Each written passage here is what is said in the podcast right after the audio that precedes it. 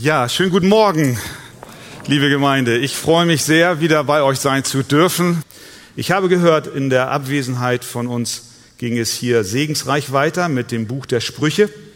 Und auch heute machen wir Fortsetzung. Ich lade euch ein, dass ihr aufsteht und eure Bibeln zur Hand nehmt und Sprüche Kapitel 3 aufschlagt. Und zwar ist das äh, der Vers, beziehungsweise zwei Verse, die auch am letzten Sonntag Ausgangspunkt der Predigt waren. Und ich mache im Grunde genommen Fortsetzung. Es geht hier um den Baum der, des Lebens, den die Weisheit uns bringt. Sprüche 3, Vers 17 und 18.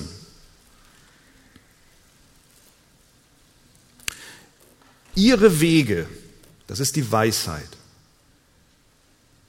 sind liebliche Wege und alle ihre Pfade Frieden.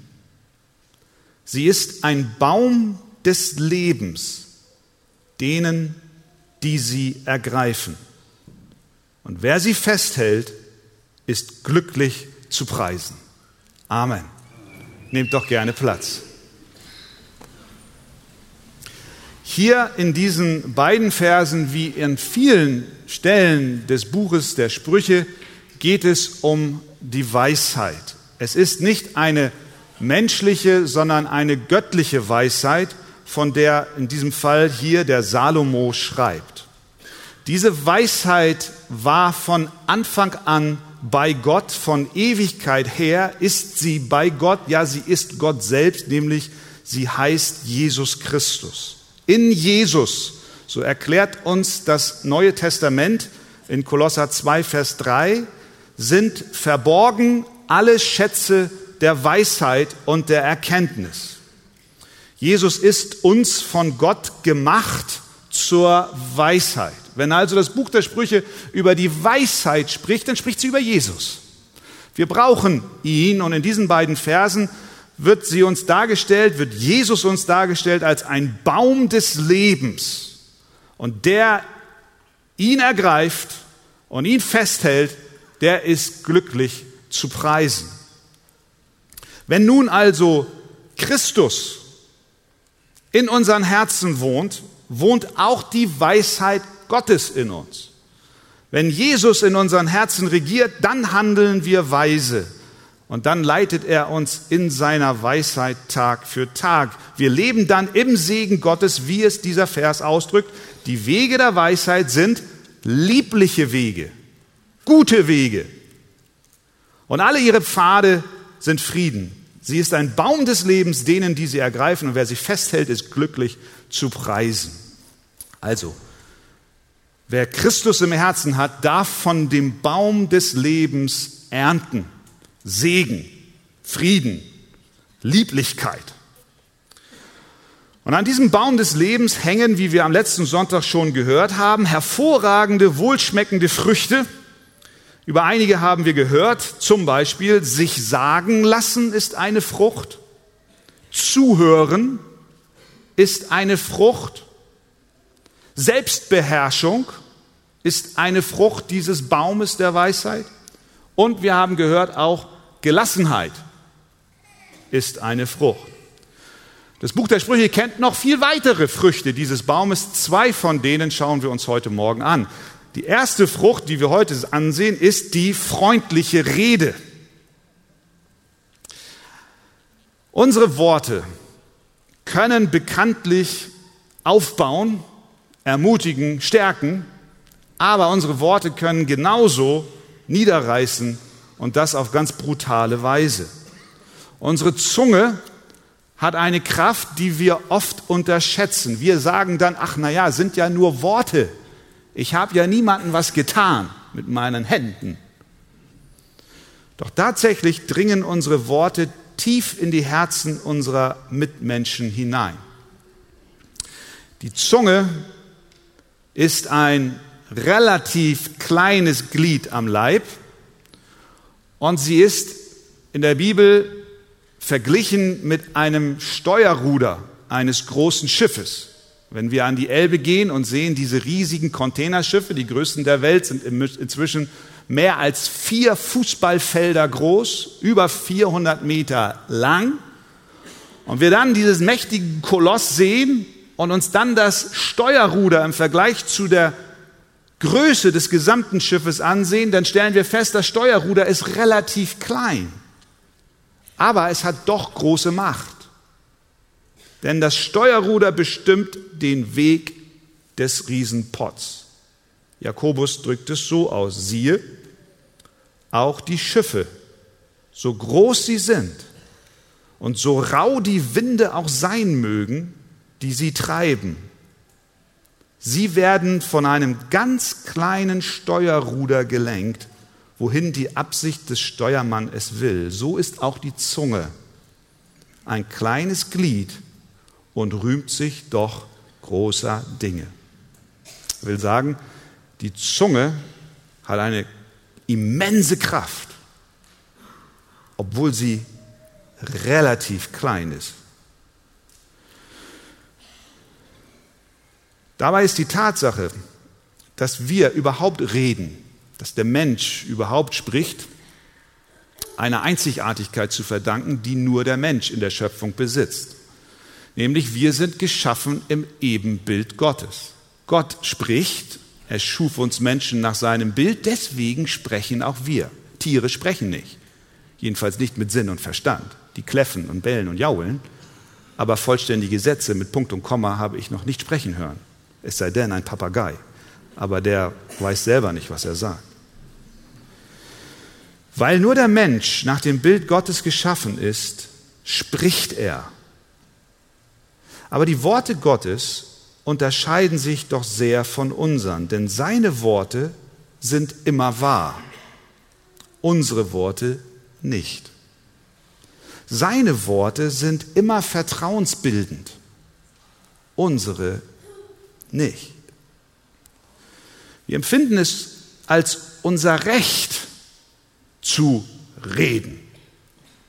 Der ein oder andere behauptet und sagt, ich lebe in einem Land der Meinungsfreiheit und jetzt habe ich auch das Recht, mal meiner Meinung Luft zu verschaffen. Und in seinem Frust benutzt er böse Worte und schimpft, was das Zeug hält. Haut raus, was ihm quer liegt. Wenn wir aber unser Leben Jesus Christus unterordnen, dann werden wir von dem Baum des Lebens, der Weisheit Gottes, essen dann ändert sich nämlich unser Herz und mit der Veränderung unseres Herzens ändert sich auch unsere Sprache. Dann platzen wir nicht länger mit dem heraus, was uns gerade umtreibt, sondern wir unterstellen unsere Worte dem Wort Gottes. Amen. Sprüche 29, 11. Ein Tor oder ein Narr lässt all seinem Unmut freien Lauf. Aber ein Weiser hält ihn zurück. Durch Jesus Christus und seine Auferstehungskraft haben wir einen neuen Geist, der in uns lebt. Und deswegen haben wir ein besseres Thema als Frust, über das wir sprechen können. Jesus ist uns wie immer auch in dieser Sache, ein Vorbild. Nachdem er auferstanden war, begegnete er mehrfach seinen Jüngern. Und allein im Johannes-Evangelium haben wir drei Stellen, wo wir beschrieben bekommen, wie diese Begegnungen abliefen. Jedes Mal, wenn er seine Jünger sah, hat der Auferstandene Folgendes gesagt: Friede sei mit euch. Damit hat er einen ganz neuen Ton gesetzt und bringt zum Ausdruck, wie auch unser Herz getaktet sein soll und damit auch unsere Worte beeinflusst werden sollen. Wenn unsere Zungen unter die Kontrolle dieses Friedens kommen, wenn wir wirklich weise sind mit unseren Worten, dann wird dein Zuhause, dann wird mein Zuhause, dann wird unsere Gemeinde ein Ort der Freude, der gegenseitigen Wertschätzung und auch der Sicherheit sein für Menschen, die kommen. Warum sind unsere Worte eigentlich wichtig? Nun, unsere Worte äh, sind ja mehr als nur das Ergebnis eines mechanischen Vorgangs.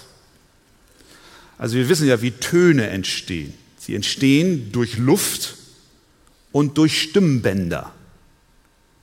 Und wenn die Luft durch die Bänder strömt, entstehen akustische Signale.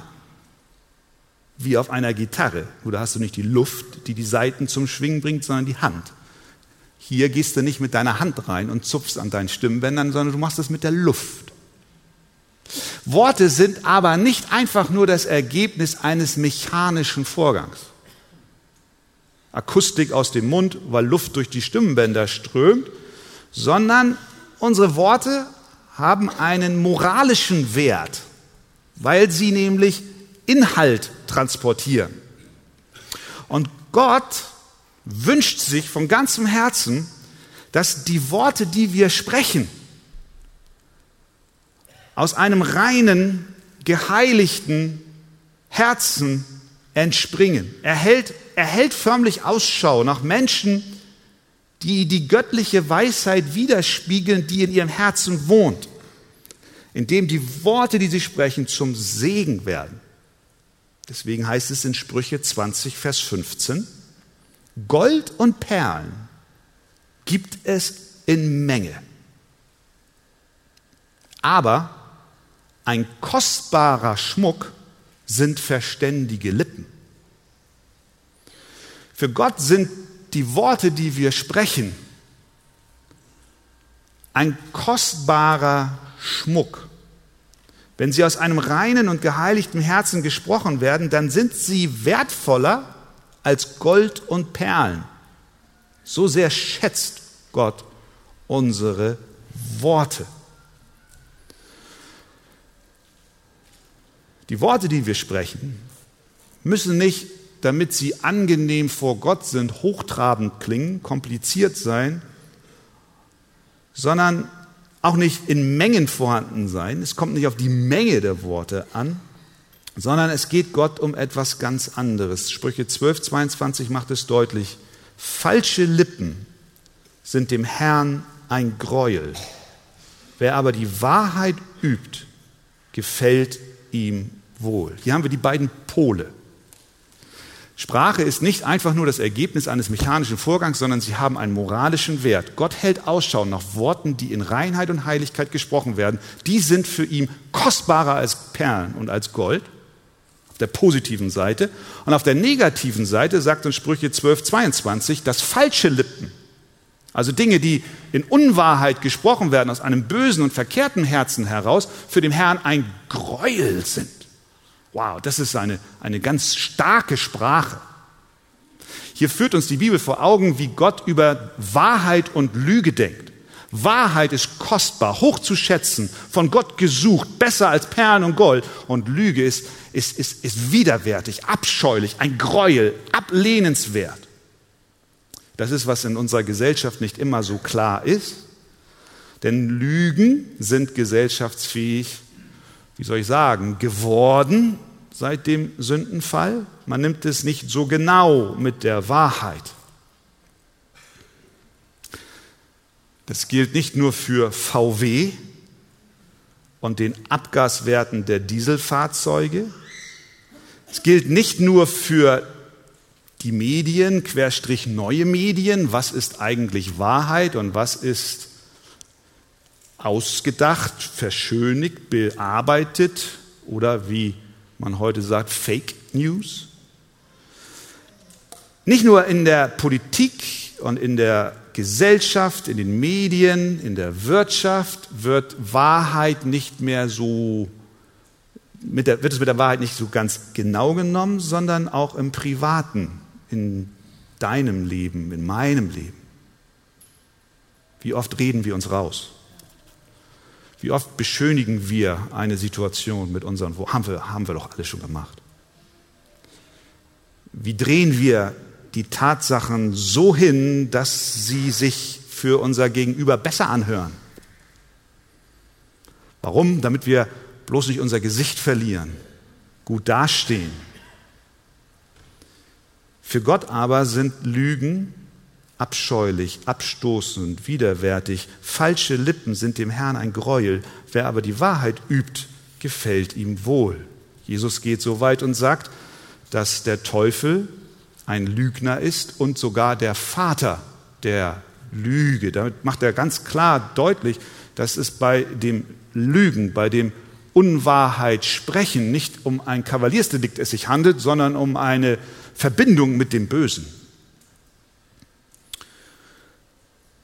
Worte, die in Wahrheit gesprochen werden, sie binden zusammen, sie bauen auf, sie führen zu echter und guter Gemeinschaft, lügen nicht. Lügen verheimlichen etwas vor dem anderen, sie täuschen vor, Sie geben vor, eine gute Gemeinschaft zu haben. Stattdessen ist es nichts anderes als Heuchelei, wenn innerhalb der Familie nicht die Wahrheit gesprochen wird oder innerhalb der Gemeinde oder innerhalb einer sozialen Verbindung. Aber nicht nur, das ist hochinteressant, wie Gott die, das Buch der Sprüche benutzt, um uns auch dieses Thema ans Herz zu legen. Nicht nur die Unwahrheit sagen, sondern schon der Lüge zuhören ist boshaft. Sprüche 17, Vers 4.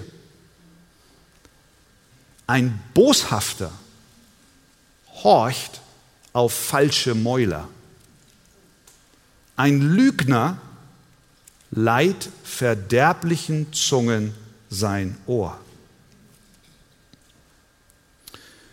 Hier wird deutlich, dass wenn wir einfach nur dastehen und den Unwahrheiten anderer zuhören, wir nicht nur das Böse tolerieren, sondern sogar Teil des Bösen werden.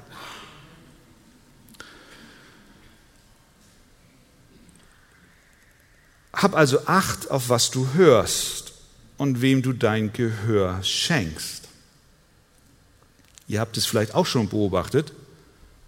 Mir fällt es im Laufe der Jahre immer wieder auf, dass es Menschen gibt, die übelgelaunte und verstimmte Personen förmlich anziehen, wie das Licht die Motten. Sie, sie, sind, sie umgeben sich mit so einem, wie soll ich sagen, so einem Verständnis für die Enttäuschten und Verletzten und denen, Unrecht getan wurde. Und haben ein großes Ohr und werden immer wieder angesteuert eben von denen, die grummeln und nörgeln und unzufrieden sind und auch Halbwahrheiten sagen und die Dinge nur aus ihrer Perspektive beleuchten. Das findest du überall, wo es meist auch hierarchische Strukturen gibt. Ich weiß zum Beispiel in der Schule, typisches Beispiel. Du bist in deiner Schulklasse und ich garantiere dir, egal in welche Schulklasse du gehst, Du findest immer in deiner Klasse Schüler, die etwas Negatives über den Lehrer zu sagen haben. Immer. Und dann gibt es solche, die haben solche Ohren. Ja, das ist ja wahr, die Beurteilung ist ja ungerecht. Und dann gibt es solche, die sagen, Mensch, wenn du nicht zufrieden bist mit deiner Note, dann geh doch hin zum Lehrer und sag ihm das persönlich und belaste mich nicht damit. Das findest du auch auf dem Arbeitsplatz. Vielleicht sogar in deiner Stellung und Position. Arbeitskollegen, die über einen Vorgesetzten schlecht reden. Die Bibel sagt uns hier, dass wir uns nicht erst dann versündigen, wenn wir schlecht über jemanden reden, Halbwahrheiten verbreiten, negative Stimmung dem Raum geben, sondern sie sagt, ein Boshafter horcht auf falsche Mäuler. Ein Lügner leiht verderblichen Zungen sein Ohr. Es kann übrigens sogar in der Gemeinde passieren. Menschen, die enttäuscht sind, die verletzt sind, die grummeln und nörgeln, suchen Menschen, denen sie ihren Frust so mal richtig ausschütten können und dann gibt es manchmal Menschen, die denken, sie seien besonders geistlich, wenn sie ganz große Ohren haben und ein Riesenverständnis für all die Nöte und Sorgen, die dieser Mensch hat und denken noch hervorragende Seelsorge getan zu haben, aber nicht ein Wort der Korrektur oder auch der Aufforderung, zu der Person zu gehen, über die jetzt gerade hier gesprochen wird. Wie sollten wir uns stattdessen verhalten? Wenn eine Person zu dir kommt und jemand anderen kritisiert, dann unterbrich sie doch einfach und sag, entschuldige bitte. Weißt du, ich möchte mit dieser Sache nichts zu tun haben und nicht hineingezogen werden. Aber weißt du, Schwester Y, Bruder X, du, ich sehe ich seh sie gerade da hinten am anderen Ende des Saales. Komm, wir gehen jetzt mal direkt zu denen hin und dann sagst du denen ins Gesicht, was du über sie hinter ihrem Rücken mir gesagt hast. Das ist biblisches Vorgehen. Aber wenn wir nur dastehen und Riesenohren haben und bestätigen und sagen, ja, das stimmt und oh nein, das geht ja auch nicht, dann sagt die Bibel, hören wir auf falsche Mäuler und leihen verderblichen Zungen unser Ohr.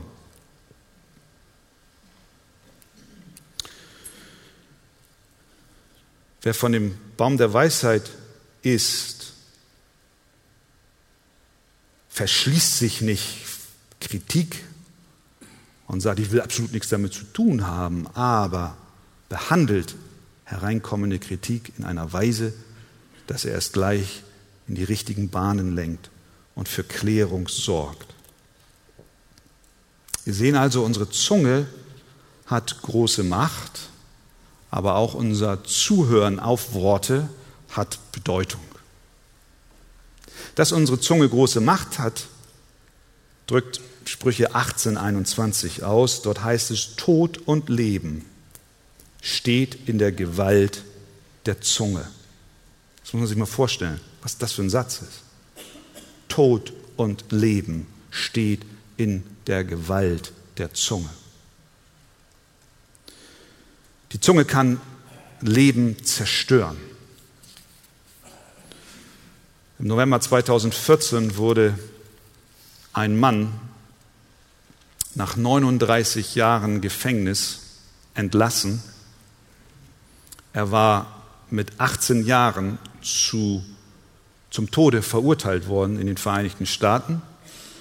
Und die Zeitung hat damals folgende Überschrift gewählt, 39 Jahre hinter Gittern wegen einer Lüge.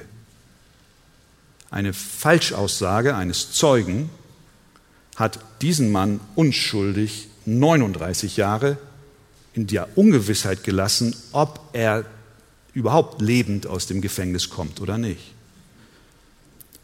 Tod steht in der Gewalt der Zunge. Unsere Worte haben Macht. Nun müssen unsere Worte nicht immer absichtlich zerstörerisch gemeint sein, sie können manchmal auch unbedacht verwendet werden. Auch dazu hat Sprüche was zu sagen. Sprüche 12, Vers 18. Wer unbedacht schwatzt, der verletzt wie ein durchbohrendes Schwert. Die Zunge der Weisen aber ist heilsam. Wir kennen es alle, unbedachte Worte kommen schnell aus unserem Mund und sie verletzen wie ein Schwert, hinterlassen Wunden, die nicht so schnell vergessen werden. Voreilige Worte können töten. Sie sind nicht immer böse gemeint, nicht vorsätzlich geplant und brechen doch aus uns heraus und verursachen immensen Schaden. Tod steht in der Gewalt der Zunge. Aber das ist nicht alles, was der Vers sagt. Er sagt auch weiter, Tod und Leben stehen in der Gewalt der Zunge. Und das ist die gute Seite der Nachricht. Wenn unsere Worte andere verletzt haben, dann brauchen wir nicht glauben, dass die Zeit die Wunden heilt, oder wir dürfen auch nicht die Wunden ignorieren und meinen, das renkt sich schon wieder ein und das ist ja gar nicht so schlimm gewesen, sondern was sagt die Bibel? Die Zunge heilt auch. Die Zunge der Weisen ist heilsam. Das heißt, derselbe Mund, dieselbe Zunge, die verletzt hat, sie kann auch heilende Wirkung haben. Wie? Indem ich zu der Person zurückgehe und mit aufrichtigem Herzen und mit tiefster Ehrlichkeit und mit großer Gottesfurcht um Verzeihung bitte. Das heilt. Haben wir alles schon erlebt. Aber was passiert, wenn niemand zu dir kommt und dich um Verzeihung bittet für den Schmerz, den er dir durch Worte angetan hat. Vielleicht ist der eine oder andere heute Morgen hier und hat eine klaffende Wunde von, dieser, von diesen Worten, die dir entgegengeschleudert wurden. Was passiert, wenn keiner kommt und sich entschuldigt? Ich möchte dir sagen, dass es am Ende des Tages nicht darauf ankommt, dass der Täter in Anführungszeichen, der dich mit Worten verletzt hat, zu dir kommt und um Entschuldigung bittet. Er muss, wie wir alle, für jedes Wort, was wir gesprochen haben, Rechenschaft vor Gott ablegen. Aber an eins möchte ich dich erinnern, wenn du ein Kind Gottes bist und Jesus Christus in deinem Herzen wohnt, dann gibt es einen Ausspruch über dein Leben, der von nichts anderem zerstört werden kann, auch nicht von bösen, verletzenden Worten von Menschen. Und dieser Ausspruch bedeutet und heißt, du bist ein geliebtes Kind Gottes. Römer 8, Vers 16, der Geist selbst gibt Zeugnis zusammen mit unserem Geist, dass wir Gottes Kinder sind. Das ist das Urteil Gottes über dein Leben, was niemals in Frage gestellt wird.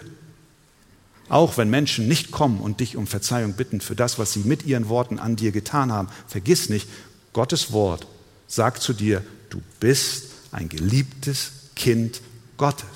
Und von dieser Tatsache wird nie abgerückt werden. Es ist also eine Zunge der Weisheit, die dich wiederherstellt, die der Heilige Geist selbst hat. Die freundliche Rede ist also eine gute Frucht des Baumes der Weisheit und wir ernten sie, wenn Jesus Christus in uns lebt. Eine weitere Frucht des Baumes der Weisheit ist die Demut. Demut ist in unserer sündigen Natur ist unserer sündigen Natur nicht in die Wiege gelegt. Wir wollen gerne groß sein und beachtet werden. Wir werden mit Aufrufen zur Steigerung unseres Selbstwertgefühls überschüttet. Wir sind doch schließlich wer, aber die Bibel spricht eine andere Sprache. Wer Jesus im Herzen hat, wer, von, wer, wer, wer, wer die Weisheit Gottes im Herzen hat, wer vom Baum der Weisheit ist, der weiß, was Jesus in Matthäus 23, 12 sagt. Wer sich selbst erhöht, der wird erniedrigt werden. Und wer sich selbst erniedrigt, der wird erhöht werden. Jakobus 4, Vers 6. Gott widersteht den Hochmütigen, den Demütigen aber gibt er Gnade. Das ist eine weitere Frucht der Weisheit. Wie leben wir ein weises Leben? Indem wir auf unsere Sprache achten und sich von Gott heiligen lassen und indem wir demütig wandeln. Auch wenn uns das nicht so leicht fällt, weil wir doch gerne etwas gelten wollen. Aufmerksamkeit bekommen möchten für das, was wir tun und wer wir sind. Was ist Demut? Das Buch der Sprüche bringt die Demut unmittelbar in Zusammenhang mit der Furcht des Herrn. Wir haben über die Furcht des Herrn schon manches Mal gehört. Sprüche 1, Vers 7, die Furcht des Herrn ist der Anfang der Erkenntnis. Sprüche 9, Vers 10. Die Furcht des Herrn ist der Anfang der Weisheit. Und jetzt kommt Sprüche 22, 4, wo die Demut und die Furcht des Herrn in Verbindung gebracht wird. Der Lohn der Demut und der Furcht des Herrn ist Reichtum, Ehre und Leben. Der Anfang aller Weisheit, der Anfang aller Demut in deinem und in meinem Leben ist die Furcht des Herrn. Sie kommt zuerst. Christus kommt zuerst, nicht unser Ego. Ihn brauchen wir am dringendsten. Das ist Demut. Wenn wir das, wenn wir das verinnerlichen und Gott und Christus an erste Stelle setzen, in allem, was wir tun, denken, handeln, sagen, machen, planen, dann sind wir demütige Menschen.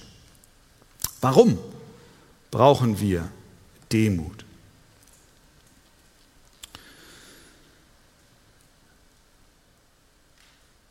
Es gibt drei Verse im Buch der Sprüche, die eigentlich die ganze Botschaft der Bibel zum Thema Demut ein Stück weit zusammenfassen.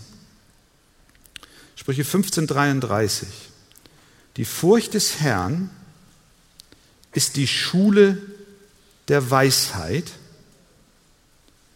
Und jetzt hör mal, was da kommt und der Ehre geht Demut voraus.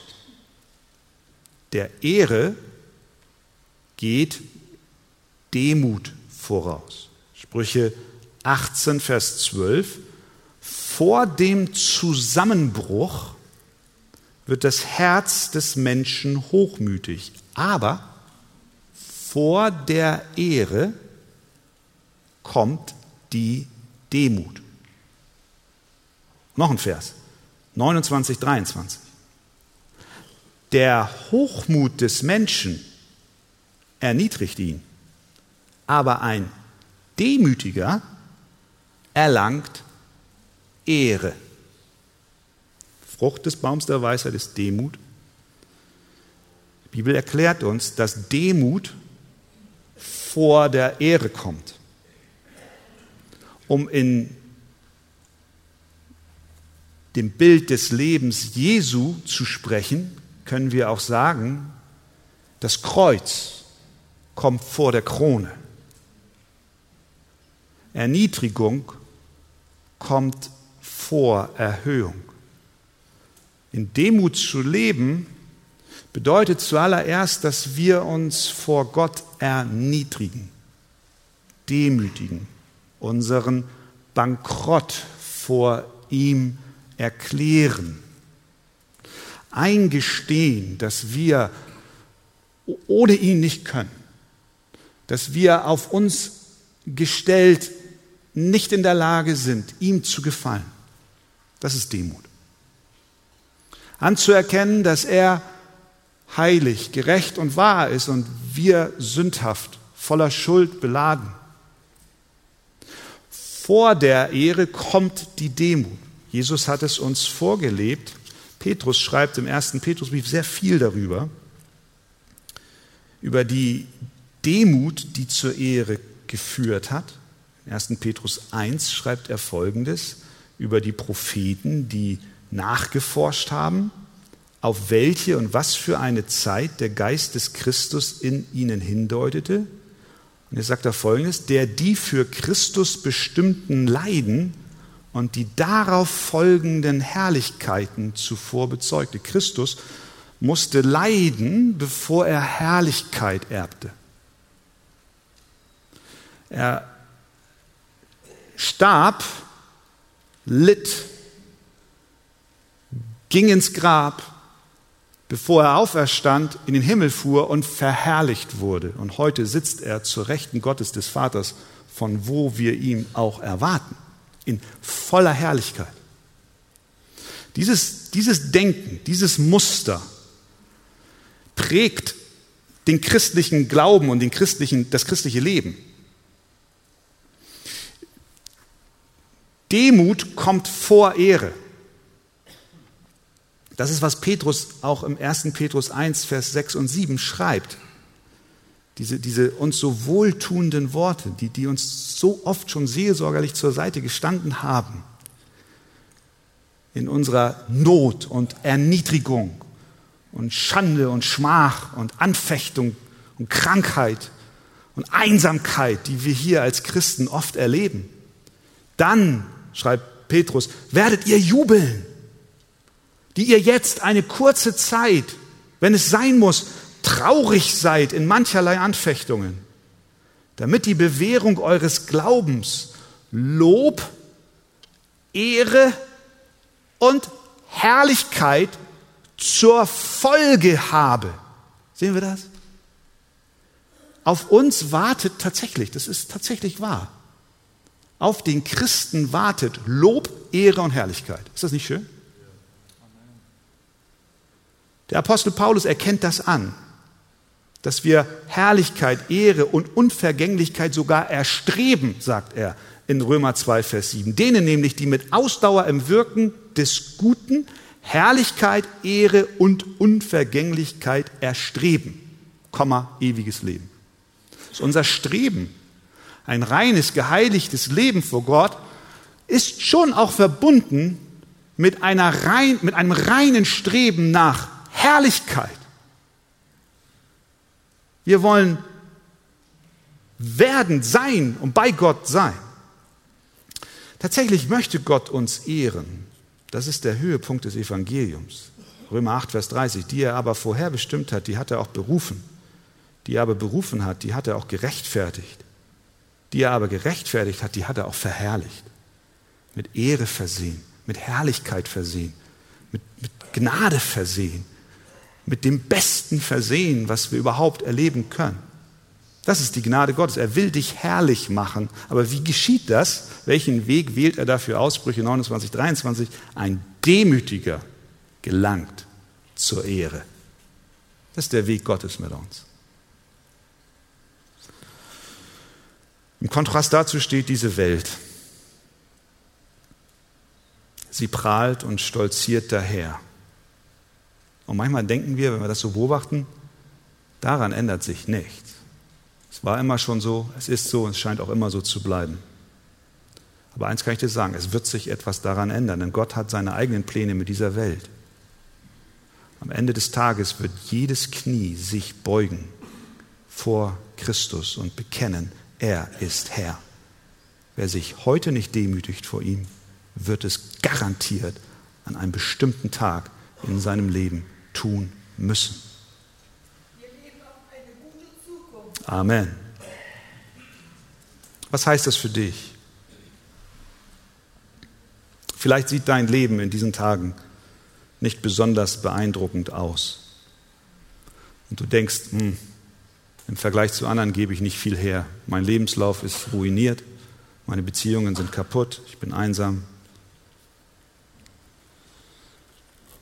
Hör, wenn du Gott vertraust und deine Identität in ihm suchst, dann wird die Verheißung Gottes wahr. Er wird dem Demütigen zu seiner Zeit Ehre geben.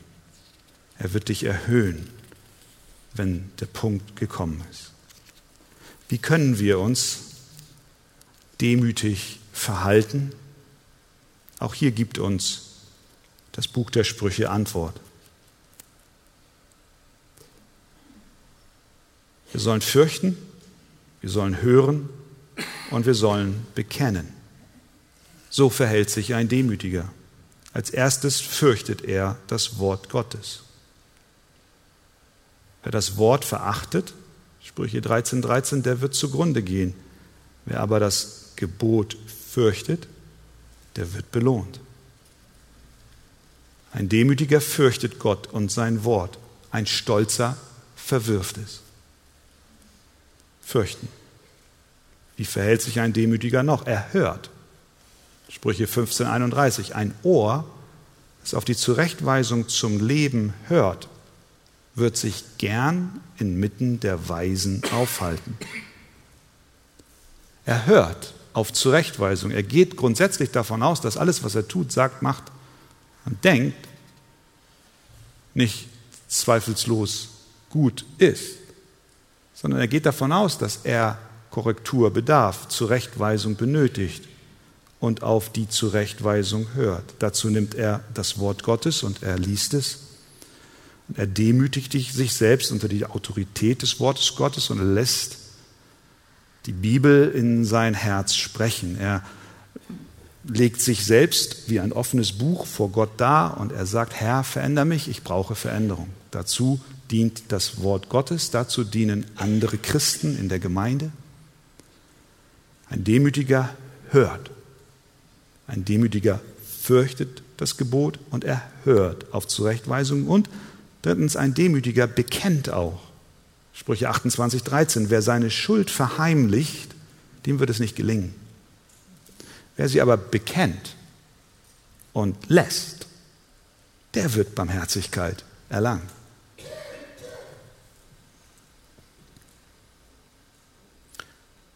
Es ist befreiend, wenn wir unsere Sünden bekennen, wenn wir sie bekennen und auch lassen dann wird die Last von unseren Schultern genommen. Wir atmen wieder neu durch und wir erlangen Barmherzigkeit. Das Vorbild aller Demut ist unser Herr Jesus Christus. Amen. Der Mensch hat die Demut nicht erfunden. Sie begann im Himmel. Der Sohn Gottes hat sie offenbart. Er hat uns gezeigt, was wahre Demut ist. Wir erheben uns, der Sohn Gottes erniedrigte sich. Uns ist nichts gut genug und hoch genug, ihm war nichts zu niedrig. Wir machen viel aus uns, der Sohn Gottes machte nichts aus sich.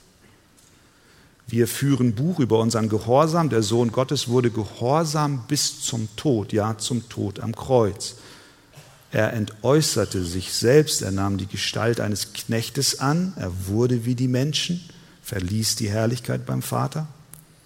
Er erniedrigte sich selbst, wurde gehorsam bis zum Tod, ja zum Tod am Kreuz. Demut. Erhöhung. Darum hat ihn Gott auch über alle Maßen erhöht und ihm einen Namen verliehen, der über allen Namen ist, damit in dem Namen Jesu sich alle Knie derer beugen, die im Himmel und auf Erden und unter der Erde sind. Und alle Zungen bekennen, dass Jesus Christus der Herr ist, zur Ehre Gottes des Vaters. Dieser demütige Gott, offenbart in Jesus Christus, liebt uns stolze Sünder. Er möchte uns sogar mit Herrlichkeit und Ehre beschenken. Der einzige Preis, den wir zu zahlen haben, ist unser törichtes Ego aufzugeben, nicht länger auf uns, sondern allein auf ihn zu vertrauen, zu glauben. Wer an Christus glaubt, verleugnet sein eigenes Ich. Was für eine Befreiung. Nach der Demut folgt Ehre, nach dem Kreuz kommt die Krone. Gott bleibt seinem Prinzip treu, also Steig ein, riskiere alles, sogar dein Ego. Gott ist treu, er wird dich erhöhen zu seiner Zeit. Gelobt sei sein Name. Amen.